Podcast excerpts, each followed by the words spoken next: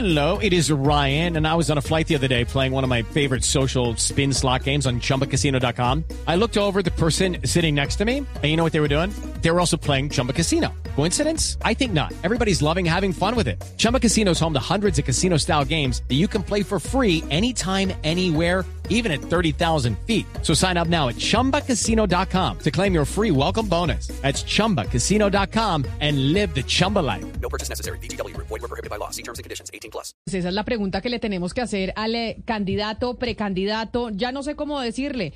Eh, Gustavo Bolívar, bienvenido aquí a Mañanas Blue. Mil gracias por estar conectado con nosotros a esta hora.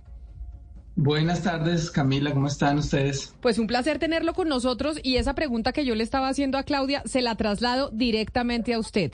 Si no es Holman Morris porque ya tiene cargo, si no es Guillermo Alfonso Jaramillo porque ya es ministro, si no es usted porque todavía dice que la plata no le da, que está mirando a ver si le, si le permiten en algunas productoras poder ser candidato y escribir, entonces, ¿quién va a ser el candidato del progresismo en la alcaldía de Bogotá, que es el cargo más importante sin duda alguna en estas elecciones de octubre?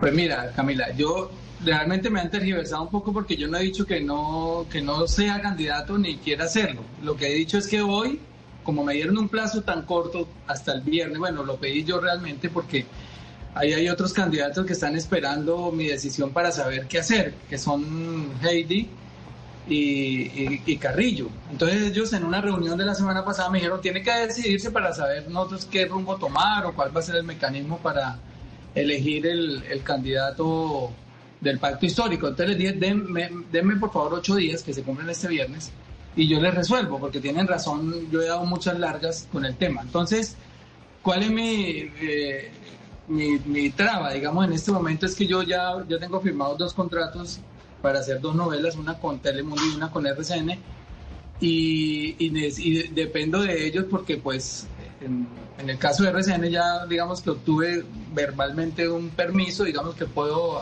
ir a la candidatura sin afectar el, el rendimiento digamos de la escritura, pero de Telemundo sí no he obtenido ese, ese beneplácito, digámoslo así. Entonces, dependo de eso. Yo tengo que ser sincero con la gente. Necesito trabajar porque tenía unas deudas bastante grandes. Y lo mismo que he dicho, mm, digamos, mi, mi paso por la alcaldía significaría cuatro años también de detrimento patrimonial muy alto, que yo tendría que tener, digamos, una caja asegurada para poder ir a hacer mi ejercicio con tranquilidad. También sería irresponsable irme a una alcaldía que tiene tanta demanda, digamos, tan demandante, y no tener, y estar yo por un lado por el otro, como decían las abuelas, bueno. Pero eh, Gustavo. ¿se puede hacer una candidatura, se puede hacer una campaña con lo que significa en términos de tiempo, de esfuerzo, de planificación, de proponer cosas para la ciudadanía al mismo tiempo que se escriben libretos para RCN y Telemundo? Le pregunto si se pueden hacer las dos cosas al tiempo, de manera seria. Difícil. Difícil. Yo por eso estaba pidiendo, digamos, estirar el plazo hasta más allá de junio, como ya sobre el límite, pero es injusto también con los demás candidatos yo someterlos a eso. Porque yo digamos que voy a un buen ritmo, en estos dos meses más los tres meses que tendría después de octubre yo puedo terminar los trabajos. Pero eh, no, no, no, no sé si me esperen tanto, yo no creo. Pues. Sí, eh, senador Gustavo Bolívar. Pues resulta curioso que usted vuelva a salir a hablar de esto justo unos días después de que se conoce la caída en la popularidad del presidente Petro y que evidencia que además en Bogotá, para sorpresa, me imagino yo de ustedes, donde el petrismo siempre ha sido tan fuerte, pues también se ha afectado en todos los estratos, eh, incluso y en los jóvenes que han sido tan fieles al petrismo. No, no tiene esto un ingrediente también de que usted se está oliendo que el petrismo no va a ganar en Bogotá y usted prefiere no arriesgarse a perder. No, Claudia, tu percepción es equivocada, porque yo no salí a hablar de esto. Me preguntaron. Hoy me hicieron una entrevista sobre la coyuntura política que estamos viviendo y por ahí al final me preguntaron cómo va lo de la alcaldía. Entonces, re- y di esta respuesta, pero no es que yo haya salido a hablar de esto porque pues no tiene nada que ver. Lo de la, ahora, la segunda parte puede tener razón.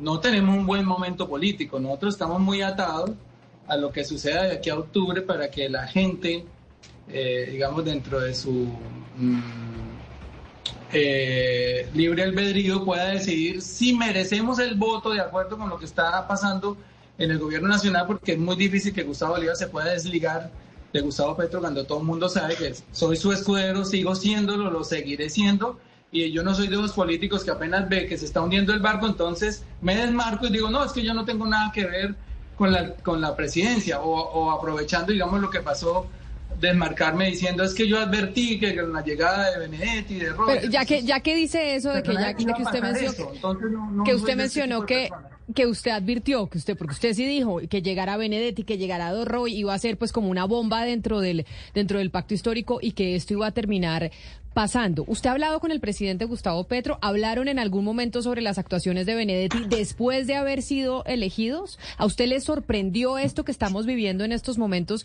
que finalmente pues tienen cierta medida al gobierno frenado y al presidente saliendo de Laura Sarabia, su persona más cercana?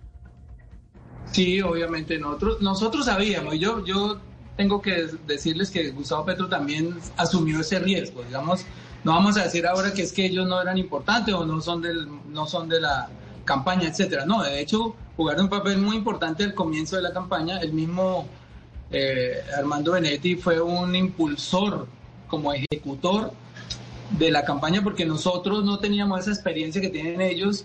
Eh, mm, yo tengo que decir y reconocer que al comienzo todas esas grandes manifestaciones que se hicieron fue por gestión de, Armando Benedetti, porque fue un tipo de ejecutor, son animales políticos que conocen muy bien todo esto, y ellos fueron muy importantes en la campaña, pero sabíamos que cometíamos y que corríamos un riesgo, que yo lo, lo que les decía en esa época, incluso a mis compañeros que en alguna vez en alguna ocasión me criticaron ese hecho de estar dividiendo, me decían, es que usted divide, yo les decía, pero bueno, la- la- las conversaciones ya se quedan ahí en la historia, pero yo les decía, es que no siempre dos más dos es cuatro, a veces uno cree que está sumando y está Pero restando. usted Y habla de usted usted habla de ellos, usted habla de Laura Sarabia y Armando Benedetti. Aquí el monstruo político era Armando Benedetti. Laura Sarabia, digamos que había trabajado No, con Laura, él. en ese momento no, no ni sospechábamos que fuera a llegar a tener un cargo, un cargo tan alto. Entonces, Porque ahí le pregunto yo, ¿en, en qué momento fue que Laura Sarabia terminó teniendo ese cargo tan alto con el presidente Gustavo Petro? ¿Cuál es la interpretación que hacen ustedes y cómo la percibían dentro del pacto histórico?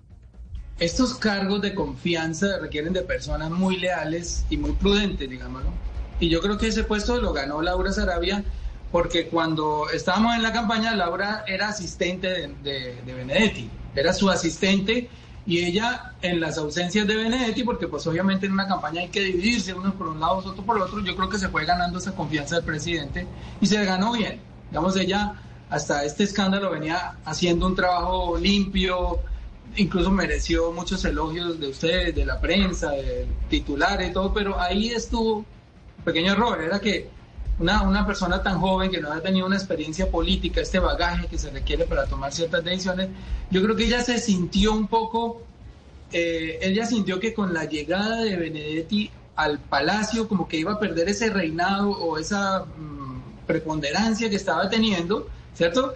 Y, y tal vez por eso es que él se quejaba de que me deja cuatro horas eh, plantado o no me ayudas para que me nombren, etcétera. Yo creo que es que ella sintió como que con Armando Benedetti dentro del palacio ya perdía de pronto esa hegemonía grandiosa que estaba obteniendo. Es una suposición, yo aquí no, digamos, no, eso no es fruto de una Y- conversación, sino lo, lo, lo leo de los, de los comentarios y de los audios que, que publicaron de Armando Benedetti. Sí, ex senador, y oyéndolo usted, pues un poco uno concluye que usted sigue estando eh, pues muy confiado en la honestidad del presidente, pero un poco que pienso yo, lo- así lo interpretó usted, no puedo poner las manos eh, por el fuego por Armando Benedetti. Y no sé si recordando ahorita los audios, que de la campaña de pronto no le causa tranquilidad. Estábamos ahorita con Alejandra Barrios de la MOE y usted, eh, usted es ex senador, pues prácticamente no reportan ingresos de ningún particular, de ninguna empresa, de ninguna persona que les fue, les dio plata. ¿Nadie se les acercaba nunca a ofrecerles ayuda en especie, en dinero a la campaña? ¿O a través de Benedetti? Sí, sí, to- todo el tiempo, todo el tiempo. Mira, pero, no es que, están, pero no eh, están reportados. No, se acercaban a ofrecer, que es ahí es donde tiene que entrar Ah, ok. Armando Benetti a demostrar que esas personas que le ofrecieron a él, él dice en los, en los audios y en la entrevista, perdón, posterior, en revista Semana, él dice, es que a mí se me acercaba mucha gente, yo lo mandaba para allá. le entregaron plata al gerente o no se la entregaron. Y después dice, otro, un- hasta un señor me pidió el teléfono del gerente para ir a hacer un aporte y yo no se lo quise dar. Entonces, hay una incongruencia ahí, porque si no le da el teléfono al gerente, entonces ¿a quién le llevaron la plata? Entonces, yo creo que lo, lo que sigue aquí para limpiar el nombre de la campaña y también del presidente es que la justicia actúe rápido, que haga las pesquisas, que haga las preguntas, que exija las pruebas, porque es que decir que aparecen 15 mil millones, semejante cantidad de la noche a la mañana, sin que haya ni una prueba, eso es No, muy de- de acuerdo en eso, ex senador Bolívar. Y usted se dedicaba más al tema político que de la contabilidad, pero usted que de las entrañas de la campaña le pregunto, llegaba un empresario o alguien que los admiraba, yo no sé, no importa quién sea, decía, oiga, les quiero dar 20, 30 millones, ¿ustedes qué hacían? ¿Le decían que no o cómo era el mecanismo? A mí, de hecho, varias personas me buscaron para eso, porque es muy fácil que las personas que estamos cercanas al candidato se nos acerque gente con ese ánimo de hacer aportes, pero con un interés detrás o de conocer al presidente, puede ser solo eso, de darle la mano o de tener algún negocio. Pero nunca, nunca, nunca, porque los criterios estaban establecidos muy claros y además muy exigentes. Ahí no se podía recibir plata ni de contratistas, ni plata del exterior, en eso nos cuidamos. Pero, Pero, pero, se- el senador Bolívar, Pero el senador Bolívar, mire, le pregunto precisamente por ese tema, porque a propósito de la gestión de Armando Benedetti en la campaña, que llega a la campaña precisamente por ser Armando Benedetti, porque todos ustedes, todos conocían a Armando Benedetti, y llega a la campaña por ser precisamente Armando Benedetti. Pero él habló, por ejemplo, de que él celebró u organizó 100 eventos, y también da la cifra de los 15 mil millones. En una campaña presidencial, eh, el senador Bolívar, 15 mil millones de pesos es mucha plata. Así es una campaña Sí, que sí. mueva mucha plata. En ese momento, ¿ustedes no pensaron que se estaba moviendo demasiada plata, por ejemplo? Es decir, esta campaña, ¿de dónde está saliendo la plata? ¿De dónde está saliendo Era la plata para los aviones? Para, para Era tantas al cosas. contrario. Era al contrario. Todas las regiones llamando que no hay publicidad, que no hay para armar esta reunión, que no hay para el sonido. Todo el mundo pidiendo plata, no había. Entonces, lo, lo que, lo que nosotros dependíamos era de los préstamos bancarios que se hacían con, dejando como respaldo, digamos, el voto de reposición. Pero que, que hubiera pues, dos millones volando, no. Antes a mí mi bolsillo a veces me tocaba sacar para comprar para darles onces o, bueno, refrigerios a algunas personas o para imprimir algunas cosas, porque realmente no había dinero. Es- ninguna plata alcanza para ninguna campaña. Eso- pueden subir el tope a la estratosfera y la gente se lo come completo porque es que las campañas son muy exigentes. Y más la nuestra que tenía, por decirte algo, en cada municipio de Colombia, por lo menos un comando chiquito o grande, pero había hasta Natagaima humana, no sé cuánta humana, en cualquier lugar. Y entonces llamaban angustiados, manden publicidad, manden esto, y no se alcanzó a repartir para todos. Mucha gente en las regiones, y esto sí yo no sé cómo se cuantifica, eso sí ya no sé cómo sería, decía, mire, mandé a hacer este pasacalle, mandé a hacer estas camisetas, mandé, y eso es muy difícil contabilizarlo. Pero Entonces, mire- si uno empieza a sumar Ex senador todos esos pequeños aportes, o seguramente pues ahí sí hay un dinero que uno no sabe cómo controlar. Desde más temprano, y como lo decía Sebastián, pues estábamos hablando con Alejandra Barrios de la MOE para preguntar sobre la financiación de las campañas, de la campaña en particular. El eh, editorial del periódico El Espectador hoy se pregunta precisamente eso. ¿Entró dinero sin reportar la campaña del presidente Gustavo Petro? Y menciona que más allá del ruido que hay del escándalo y el morbo, la pregunta de fondo es, ¿entró esa plata o no entró esa plata? Ese es el interrogante. Ahorita están tratando de desacreditar al, al ex senador y al ex embajador Armando Benedetti diciéndole que es un drogadicto. Eso lo dijo el canciller Álvaro Leiva. No, yo, sí- yo- yo sí quiero decir que eso es una salida en falso, muy, muy mal hecho que haya dicho eso, porque es uno con la condición de salud de una persona no se puede meter. Eso es un tema muy delicado. No queremos llegar, yo no llegaría a ese punto. Yo, yo desacredité a estas personas desde antes que entraran a la campaña y cuando entraron puse el grito en el cielo y ahí me gané enemistades incluso con ellos, pero no, no, no, esa condición de drogadicto me parece súper delicada y muy respetable en él y ojalá si es cierto la trate, pero eso, eso, eso ha sido una salida en falso del, del ministro. Pero entonces, ¿se le cree o no se le cree a Benedetti? ¿Usted le cree lo que dicen los audios o no le cree, senador Bolívar o ex senador? Mira, yo, yo tenía listo un tuit, tal como él escribió ayer, yo tenía un listo un tuit, ¿cómo le vamos a creer a una persona en estado de embriaguez y de ira? Yo no lo puse porque me dijeron no ataquemos a Armando Benedetti. Eso fue, digamos, una, un clamor aquí dentro de la organización. No lo ataquemos, dejémoslo que hable, pues que presente pruebas de lo que tenga, etcétera. Y yo no lo quise hacer. Y, al otro día él pone el tweet que yo tenía, yo lo dejé guardado, encartuchado, pues, porque sí, la, sí, si la estrategia era no ataquemos a Armando porque pues, está acorralado, dejémoslo que él que diga lo que quiera decir, porque el presidente no tiene nada que temer. Y él sale y dice lo mismo, lo dije en estado de embriaguez y de ira, y es que eso se nota. Una persona con rabia, porque es que tiene a su asistente, la que le, no quiero ser despectivo, bueno, la, la asistente, la que le pasaba los papeles, de repente se cree, se vuelve una persona, un personaje nacional, con todo merecimiento, pues se lo ganó. Y, y él ve que se está quedando sin nada y no lo dejan entrar al palacio, no le dan lo, lo que está pidiendo como acorde a lo que él aportó en la campaña, muchísimo trabajo, entonces se va llenando de rabia y se llenó de rabia y dijo cualquier cosa. De lo que haya dicho tiene que presentar pruebas, obviamente, eso sí es... Pero quién, cuando usted dice yo iba a poner un trino, no lo puse porque la estrategia es no acorralemos a Armando Benedetti porque ya está desesperado y de verdad pues puede terminar esto saliendo muy mal. ¿Quiénes estructuran la estrategia dentro del progresismo, dentro una- del pacto histórico? Nosotros en mi grupito, yo tengo un grupito pequeño y dijimos, yo creo que es más la estrategia salir a atacar a una persona que está en ese estado. Es que uno no sabe, incluso puede tomar una determinación más, más difícil, más dura. Porque cuando uno está acorralado de esa manera, pues no se sabe a dónde puede llevar. Entonces dijimos, no, dejemos quieto a ese hombre que le pase la rabia, que se decante y eso, pero eso fue una cosa nuestra de nuestro grupo, no, digamos, no fue una estrategia de presidencia porque yo no estoy trabajando. Usted, usted desde hace mucho tiempo ha sido un alfil del presidente Gustavo Petro. De hecho, tenían este medio de los Gustavos, escribían columnas, hacían eh, lives todos los fines de semana, etcétera, etcétera. ¿Quién le habla ahora al presidente Gustavo Petro? Ya que no está Benedetti, que lo acompañaba hasta el baño en campaña. Ya que no está Laura Sarabia, que era la que lo acompañaba hasta el baño estando en, eh, la presidencia.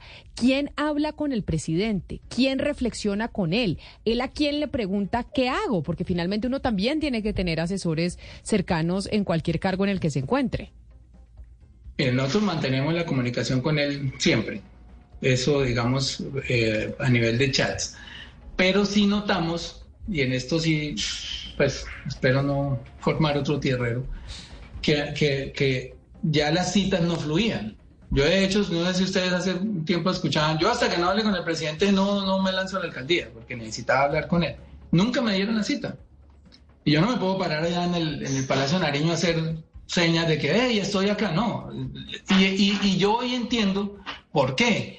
Y es porque, digamos, las personas muy cercanas y que teníamos, digamos, una preponderancia dentro de ese círculo cercano al presidente, nos fueron aislando, porque si ustedes se notan, el primer círculo del presidente era totalmente ajeno a las personas. que Claro, pero ¿quién los aísla? ¿Esto es Laura Sarabia la que toma esa decisión? fue- pues yo no sé, mire, yo le pedí, yo tengo que decirlo acá sinceramente, yo a ella desde enero le estaba pidiendo una cita con el presidente. Me decía, ay, sí, qué tal cosa, qué tal cosa. Yo le mandaba recomendaciones, tanto yo decidí seguir hablando directamente con él. Le decía, presidente, necesito una cita con esta persona, con este estratega, por acá, conmigo. Y él me decía, sí, hable con Laura, porque obviamente el presidente no sabe cuál, cuál es la agenda. Y yo hablaba con ella y ahí morían las citas. O sea, Pero yo- yo realmente, siento- pero, pero Gustavo, ¿esto era el presidente Gustavo Petro no recibiendo las citas o es que Laura Sarabia estaba sirviendo de talanquera para que no pudieran ustedes no- reunirse con él? Porque un poco también en los no audios de Armando. Benedetti se deja entrever eso, que Laura es la que está tomando las decisiones y que le está cortando que el presidente pueda reunirse con personas que habían sido cercanas a él. Cuando uno le entrega la agenda a una persona, uno ya, ya no puede dar citas, porque imagínate ella manejando una agenda y uno otra. Yo he hecho eso. En campaña yo le entregué mi agenda a mi secretaria y me decían una cita, le hable con Maritza, porque pues, uno cómo sabe a qué horas ella cuadró cosas. Y eso pasó acá.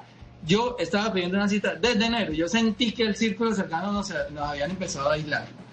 Y uno se da cuenta, y, nos- y estábamos muy preocupados, porque el círculo cercano era eh, Prada, que pues, venía del peñalosismo, eh, que era conservador, eh, Benedetti, pues que ya también venía de, de, otra, de, otras causas, digamos. Y nosotros veíamos que no, y, y, y- y Roy, que tenía algún acercamiento por ser presidente del Congreso, y no teníamos prácticamente ya un conducto, a pesar de que hemos mantenido una, una línea de, de conexión constante, pues para otras cosas, esa de la presencialidad se perdió.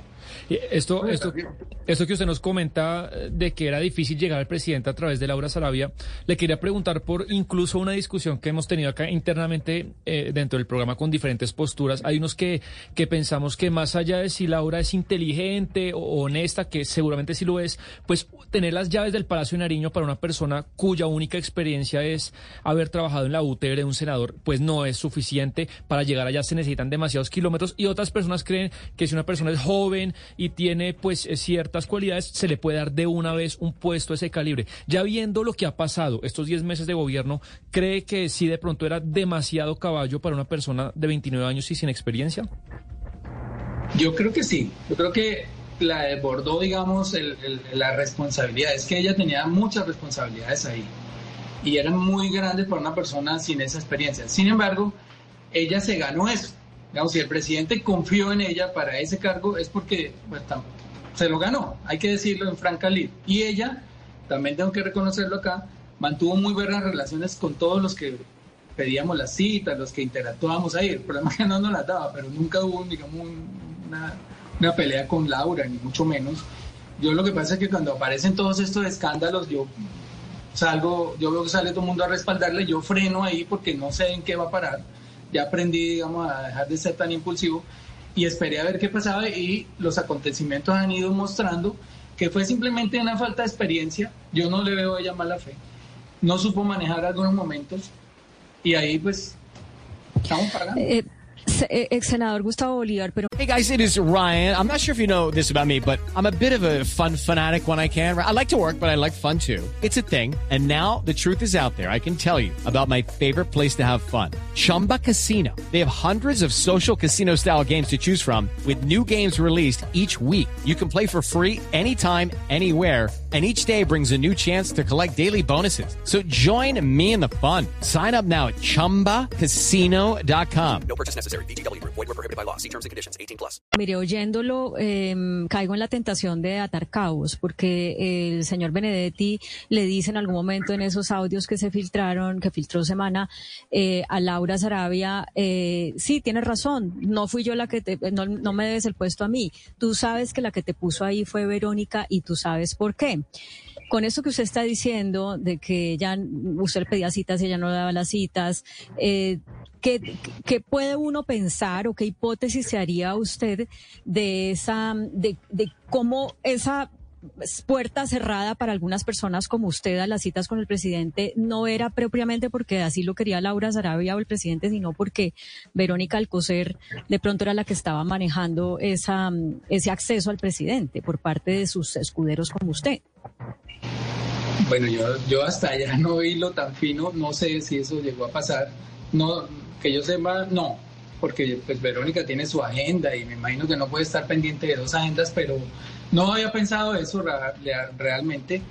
Eh, lo que sí es cierto es que yo, ¿qué siento? Mire, yo, yo me meto siempre en problemas cuando hablo porque pues no me puedo callar o yo no sé, a mí me traiciona todo.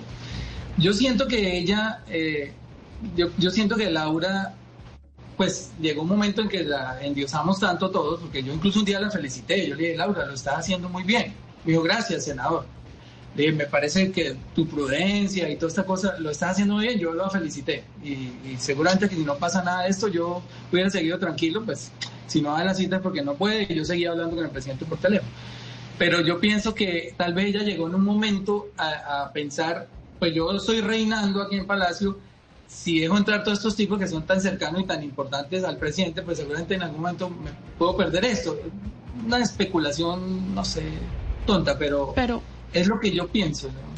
Pero, ex senador, entonces, ¿por qué se deja aislar el presidente Petro? Es decir, si no es Verónica y, y, y, si no es otra razón, ¿por qué entonces el presidente Petro se deja aislar de ustedes que han sido sus escuderos y sus acompañantes toda la vida? ¿Qué, qué pasa en él? ¿Deja de confiar en ustedes por alguna razón? No, porque nos cortaría la comunicación y él la comunicación es muy fluida. Y yo le decía, presidente, eh, tal persona quiere verlo. Entonces me decía, dígale a Laura aprueba, sí o no, pero entonces yo le mandaba, a la hora decía, el presidente quiere ver a tal persona y nunca llegaba a la cita. No, no tengo, no sé si enredaron, tal vez muy demandante también ese cargo, porque pues yo creo que a un presidente lo quiere ver mil personas al día y pueden dar cinco citas o cuatro, entonces tal vez dirían, bueno, como son de confianza, dejémoslos de último y démosle prioridad a otras, pienso también en eso, pero yo no veo realmente ahí como una mala fe, simplemente siento que sí, los, mm, mm, yo sí me sentí aislado, la verdad, estos, estos últimos meses, el año pasado no, hasta mientras yo estuve en el Senado, pues acuérdense que yo manejé la reforma tributaria desde la Comisión Tercera y nos veíamos tres, cuatro veces a la semana face to face, porque pues eso lo requería el momento, pero cuando yo salgo del Senado, yo sí siento que pierdo el contacto porque ya no, le digo, eh, yo renuncié precisamente, a mí Laura me llamó el 31 de diciembre y me dijo, senador, que no se inhabilite, que tal cosa, entonces ahí hablamos, obviamente, yo le digo, bueno, ok, pero necesito una cita con el presidente porque yo no doy ese paso a ir a la alcaldía sin hablar con él. Ah, sí, sí, tranquilo. Entonces esperé enero, nada, después yo me fui a hacer un viaje a Europa volví, le volví a decir tampoco, después me fui a hacer el viaje de Asia, que fue largo, y volví tampoco. Entonces dije, y a mí me decían, ¿y qué hubo la alcaldía? Yo le decía, no, yo hasta que no hable con Petro no me lanzo, punto. Y, ya, ¿Y ya habló con Petro para lanzarse o no habló con Petro para lanzarse, senador Bolívar? De, de la alcaldía le conté las dificultades que tenía, pero no hemos hecho ese diálogo todavía, pero ya las conté y él me dijo, bueno, que lo piense y está, estamos en eso, digamos que estamos en eso. O sea, todavía usted no ha tenido la reunión porque Laura Sarabia no le dio la cita para que se pudiera sentar con el mandatario para ver si sí le da su apoyo o no le da su apoyo a la alcaldía de Bogotá. Y la semana pasada cuando le dije que no, que no, pues, que no tenía las condiciones para la alcaldía, me preguntó usted dónde está. Entonces yo le dije, pues estoy en Miami, pero si quiere agarrar un avión y me voy. Pero yo hasta ahí, digamos, no. Seguramente le hubiera dicho que estoy aquí me dice, véngase, pero no, no he podido hablar con él porque estoy en Miami. Pero entonces, ya que usted menciona que Laura Sarabia le frenó todo el, eh, pues porque Oscar, lo que sí se viene oyendo es que el, no solo Gustavo Bolívar, sino los audios de Armando Benedetti que se filtraron por la revista Semana, es como si de verdad todo el poder de lo que pasara con Gustavo Petro estaba en manos de la jefe de gabinete Laura Sarabia, no porque ella lo quisiese así, sino porque así se lo delegó el mandatario. Camila, es que yo, a, propósito de lo que está contando el, el, el senador Bolívar, eh, me acordaba de una de las frases de Benedetti. Benedetti decía, usted me dejó cuatro horas sentado, ni siquiera me ofreció un tinto. Es decir, ese tipo de decisiones las tomaba ella o detrás había alguien diciéndole no quiero atender a tal persona, no quiero escuchar a tal persona, porque es que cuesta creer que con tanto poder, o seguramente sí lo tuvo, seguramente sí llegó a tener tanto poder como para tomar ese tipo de decisiones, casi que aislar al presidente. Lo acaba de decir el senador Bolívar, que se sentía aislado. Ese tipo de decisiones tan trascendentales para un gobernante, ¿los puede tomar una persona? o detrás hay alguien diciéndole, cuente con mi respaldo para que tome esas decisiones? Esas son preguntas que uno se hace en estos momentos. Claro, porque además, Oscar, pues, mejor dicho, ¿Es Laura Sarabia la que decide? Es la gran pregunta. ¿Es ella la que decide o es el presidente el que le dice, oiga, no, me parece más importante reunirme con estas otras personas que reunirme con, eh, no sé, con Gustavo Bolívar, con Armando Benedetti? Y de hecho el presidente Gustavo Petro en su cuenta de Twitter ayer, en los trinos que leíamos, decía y seguía defendiendo a Laura Sarabia diciendo que ella estaba afrontando mucha presión y que sufrió mucho y que sigue sufriendo mucho. O sea, el mandatario sigue respaldando a su funcionaria. Si uno se atiene, Camila, a lo que nos está diciendo Gustavo Bolívar, él dice, el año pasado no me sentía aislado, pero este año sí. Y vamos en eh, prácticamente seis meses de este año, casi seis meses de este año, y uno dice, bueno, si, si se hablaba con el presidente por teléfono o por chat con frecuencia y si no había logrado que Laura Sarabia le diera una cita, pues me imagino que en algún momento le debe haber dicho, oiga, es que Laura no me ha dado la cita y usted me ha mandado a pedir la cita con ella, el presidente hubiera podido tomar alguna determinación, decirle a Laura, ojo que no me está dando las citas con la gente que yo necesito hablar. Entonces no creo pues que, por más poder y, e incluso abuso de poder, si se quiere, que Laura hubiera tenido, el presidente no hubiera podido eh, inferir en nada en, con quién se reunía y con quién no. Exacto, senador Benedetti, usted, senador eh, Bolívar, ex senador, usted nunca le dijo al presidente, oiga, estoy pidiendo una cita desde enero y Laura no me la da, ¿por qué no le dice que me la dé? ¿Nunca tuvo esa conversación a través de este chat con el mandatario? Pues yo, o sea, no, no sirvo para eso, para decirle, oye, estoy pidiendo una cita y no me la da. No, yo simplemente le decía y, mandé muchos mensajes por los medios hasta que no me reúna con el presidente, no, no tomo la decisión, pero no fue digamos que yo le estuviera rogando una cita, ¿no? Y además, como les dije, le dije, le dije tres veces en cuatro meses, porque también uno puede estar ahí cada ocho días, pues no tengo ese talante para estar pidiendo cosas. Y fue así, realmente fue más como despreocupación mía. Pero mire, ya que usted dice que a través de los medios estuvo pidiendo citas, mandando mensajes, diciéndole a Laura para saber si se lanzaba a la alcaldía de Bogotá o no, que hay plazo hasta este viernes o es el progresismo le puso a usted ese plazo. Nosotros la semana pasada hablamos con el senador Ariel Ávila y le preguntamos sobre qué iba a hacer el Partido Verde en la alcaldía a la, a la, a la alcaldía de Bogotá en esa campaña, quiénes iban a apoyar, quiénes iban a ser sus candidatos. Y mire lo que dijo el senador Ariel Ávila, y se lo voy a poner porque no sé si de pronto. Yo ya lo vi y, lo re- y le contesté. Pero venga, oigamos porque de pronto hay gente que no lo oyó y usted no, usted sabe perfectamente que hay gente que de seguro no estaba conectada con nosotros ese día aquí en Mañanas Blue. Oigamos lo que nos dijo ese día el senador Ariel Ávila. y, y esto que voy a decir va a ser terrible, pero bueno, no importa. Mire, eh, nosotros en el Partido Verde desafortunadamente no logramos construir un candidato viable. Eh, eso se va a debatir, estoy aquí en el partido haciendo la entrevista, eso se va a debatir entre hoy y la otra semana, pero no hay un candidato seguramente viable para poder ganar. Entonces hay que mirar, el partido es a quién, con quién hace coalición si con la centroizquierda e izquierda o con la centroderecha y derecha. Yo creo que hay que hacer coalición más hacia la izquierda, es lo que yo he propuesto, siempre y cuando no sea Gustavo Bolívar. Si Gustavo Bolívar es el candidato que podrá ser amigo mío, lo quiero mucho, pero él, asusta, él, une contra él, pues se va a perder. Entonces seguramente nosotros vamos a tomar la decisión sobre la primera semana de julio. Y no será, pongo ese audio, ex senador Bolívar, porque no será que eso mismo está pensando el presidente de su candidatura. Que ese mismo análisis que hace Ariel Ávila y que nos lo contó aquí en estos micrófonos es lo que está pensando el mandatario. No, yo mira, es que lo que dice Ariel Ávila es al contrario, muy al contrario. Yo, digamos, el Partido Verde tiene dos vertientes, una de centro derecha y una de centro izquierda. Son centro ambas. Esa la centro derecha de Claudia López a mí no me interesa tenerla en la campaña. Yo no, ni siquiera he ido nunca a golpearle la puerta. Pueden preguntarle a, a todos los senadores o a, a los miembros de esa facción si algún día yo decirle, oiga, apóyeme, ni siquiera hice ese acercamiento porque somos muy distantes tanto ideológicamente como en la manera de actuar con, con Claudia López. Y Ariel Ávila es de ese grupo de Claudia López y Angélica Lozano. Ustedes recuerden que Angélica Lozano a mí orquestó todo para robarme la segunda vicepresidencia del Congreso. Eso es, eso es irreconciliable. A mí Claudia López públicamente me ha dicho en los medios terrorista. Yo cómo voy a acercarme a una persona que ha golpeado a los jóvenes, que les ha sacado los ojos. Yo jamás he ido a golpear al Partido Verde para que me den un voto. He hablado con Intia Sprilla, que es de nuestra corriente ideológica.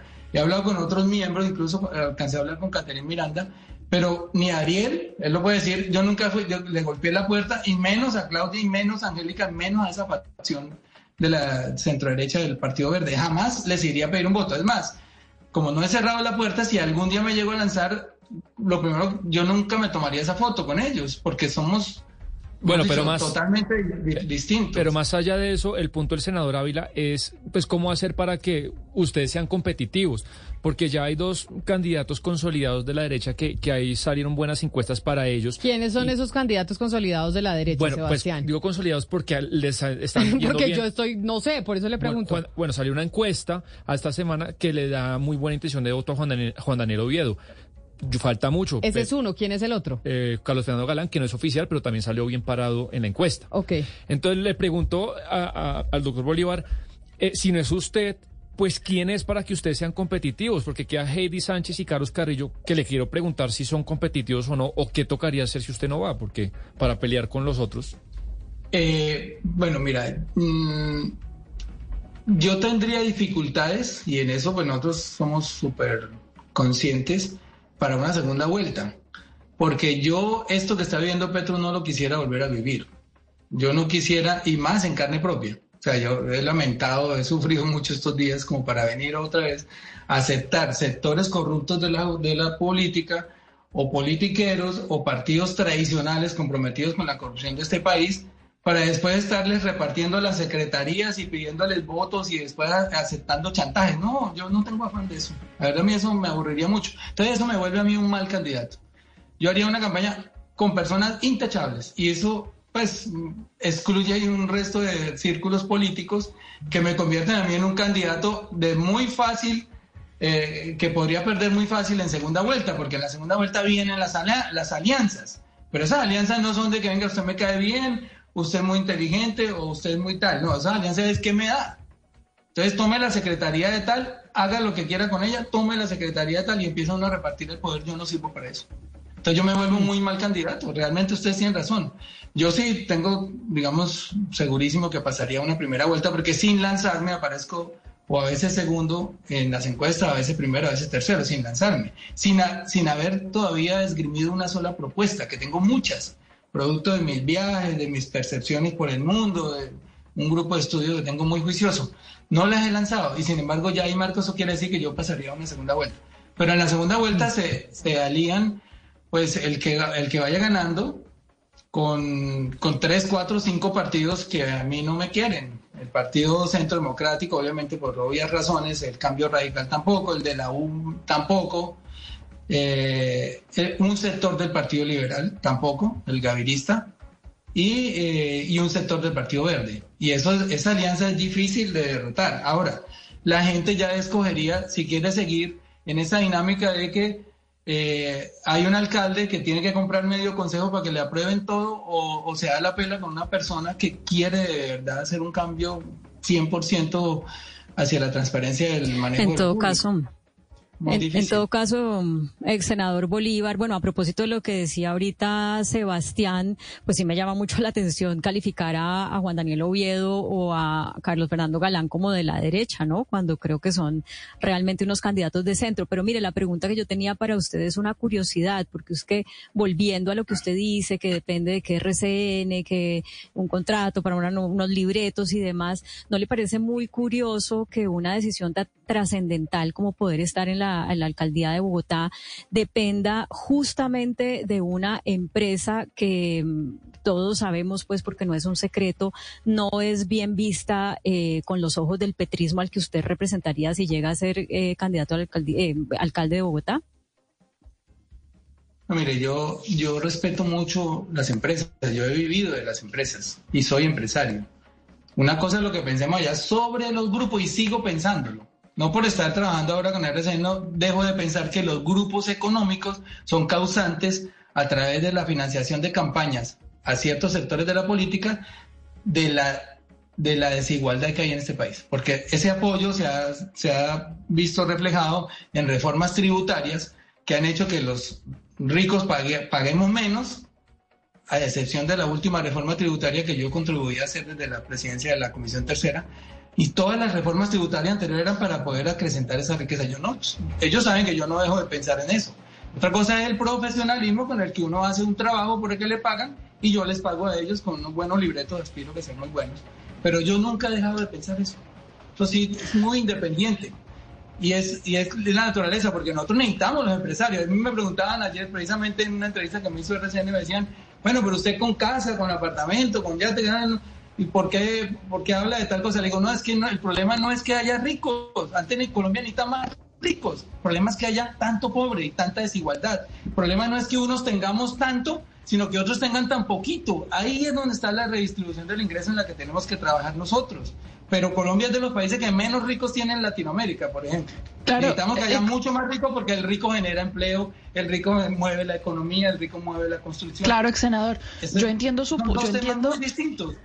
Yo entiendo su punto de vista de que un empresario tiene que hacer dinero y que probablemente su manera de hacer dinero es en este momento escribir estos libretos, pero ¿qué presentación tiene que usted trabaje y haga campaña o eventualmente sea alcalde también y escriba libretos a la misma vez cuando se le dio tanto palo, sobre todo desde su movimiento político, al presidente Duque por escribir unos, unos libros mientras era presidente? O sea, ¿qué presentación tiene eso? No, pero es que estoy diciendo lo contrario de lo que usted me está diciendo que si yo no puedo terminar esto antes de ir a la alcaldía, por eso es que no he dado el sí, porque uno tiene que ser responsable con eso. Si yo doy el sí, el primero de enero me tengo que dedicar cuatro años a alcaldía por cárcel. Todos los cuatro años he metido y ese es mi problema. Si yo tuviera el tiempo y pudiera hacer las dos cosas, pues obviamente. Ahora en campaña sí puedo que yo puedo decir, bueno, escribo de 5 de la mañana a 9 de la mañana y salgo a hacer mi campaña. Eso es una posibilidad. Y después de, de octubre, que son las elecciones, hasta el primero de enero, pues también tengo otro chance de seguir escribiendo. Pero ya elegido es imposible. Ni siquiera es que me dejen, es que no se puede. Uno, no puede ni salir de vacaciones. Yo me acuerdo un día Claudia después no sé a dónde tres días y la hicieron volver a machetazos porque se había inundado no sé qué cosa. Es imposible, la, la alcaldía es una es muy demandante, es 24/7, eso es imposible uno poder hacer otra actividad y por eso es que yo, ¿quién, nos, ¿quién no quiere ser alcalde? ¿Quién no se muere por ser alcalde? Y, y además con altas posibilidades, cualquiera, pero yo tengo que tener clarísimo que ese día, primero de enero, tengo las condiciones financieras, políticas, etcétera, y humanas para sentarme a gobernar una ciudad sin tener que estar pensando en otras cosas. Claro, estamos ya cerrando, ex senador Bolívar, y, por eso quiero volver al tema Benedetti y a todo el escándalo y la tormenta política que hoy sacude al país. Eh, el presidente Petro ha venido hablando de un golpe blando. Eh, muchos aún no entienden en qué consiste el golpe blando, pero muchos lo interpretan como una estrategia de, de los sectores de derecha para, para derrocarlo, para, para tumbar al gobierno de Gustavo Petro. ¿Usted cree, cree que existe esa posibilidad de que, que, que puedan tumbar al presidente Petro? Bueno, que lo puedan tumbar es pues muy difícil, pero el golpe blando consiste en que en este gobierno se han visto cosas que no habían criticado con esa misma exageración los medios en otros gobiernos. Yo no vi cuando la ñeñe política, que sí tenía pruebas, porque es que son unos audios donde la misma asistente de la UTL de Uribe dice recibimos mil millones, etcétera, cuando hay pruebas constantes, lo de Odebrecht es asqueroso. Y mire que hasta ahorita se están dando algunas... Eh, no, pero, pero senador, es que yo creo que eso siempre es lo que se dice y se dice constantemente en un ataque a los medios y usted que trabaja con medios de comunicación. Eso no es cierto. De la ñeñe política hubo todos los titulares habidos y por haber. También fue la noticia número uno, tanto que tenemos, tenemos nombre de ñeñe política. Acá no le hemos puesto ni siquiera niñera gate ni absolutamente nada. Y teníamos a la jefe de gabinete, jefe de gabinete, metida en la casa de Nariño en un escándalo de una plata que ni siquiera sabemos de dónde sale. O sea, todavía no sabemos esa plata en efectivo de la, de la casa de Laura Sarabia, de dónde salió ni cuánto era. Pero no nos digamos mentiras, acá ha habido cosas que han magnificado de una manera. Por ejemplo, yo me acuerdo un titular que Francia Márquez tiene una casa de 3.700 millones. Nunca le llaman a preguntarle si era cierto. Es mentira, ¿de dónde va a sacar Francia 3.700 millones por una casa? ¿La prestaron o la arrendó, etcétera? Tiene derecho de vivir donde quiera si, tiene, si está trabajando y puede pagar un arriendo. Pero los titulares eran así, primero tiran la, noticia y después preguntan, pero ya el daño está hecho. Y no solamente eso, yo puedo enumerar acá cantidades, pero bueno, hablando del golpe blando, pues mira, uno sí nota una intención. Aquí hay dos problemas graves. Y el primero son las reformas sociales que afectan a unos grupos económicos. Y eso es real. Y lo segundo es que si a nosotros nos va bien, si la izquierda gobierna bien, pues la derecha va a tener que postergar su regreso al poder más allá de 2026. Entonces, con esas dos, eh, con esas dos premisas, digamos, de las reformas y el de que a Petro le vaya mal, sin importar que el país le vaya mal, pues están tratando de tergiversar, de mentir, mienten mucho y exageran otras cosas. Pero alguna vez que alguien sacó la noticia, Petro pidió un caldo con pollo y un aire acondicionado en Corozal Sucre.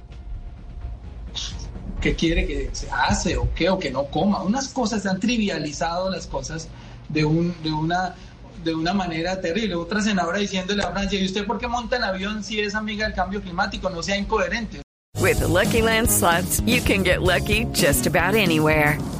This is your captain speaking. Uh, we've got clear runway and the weather's fine, but we're just going to circle up here a while and uh, get lucky.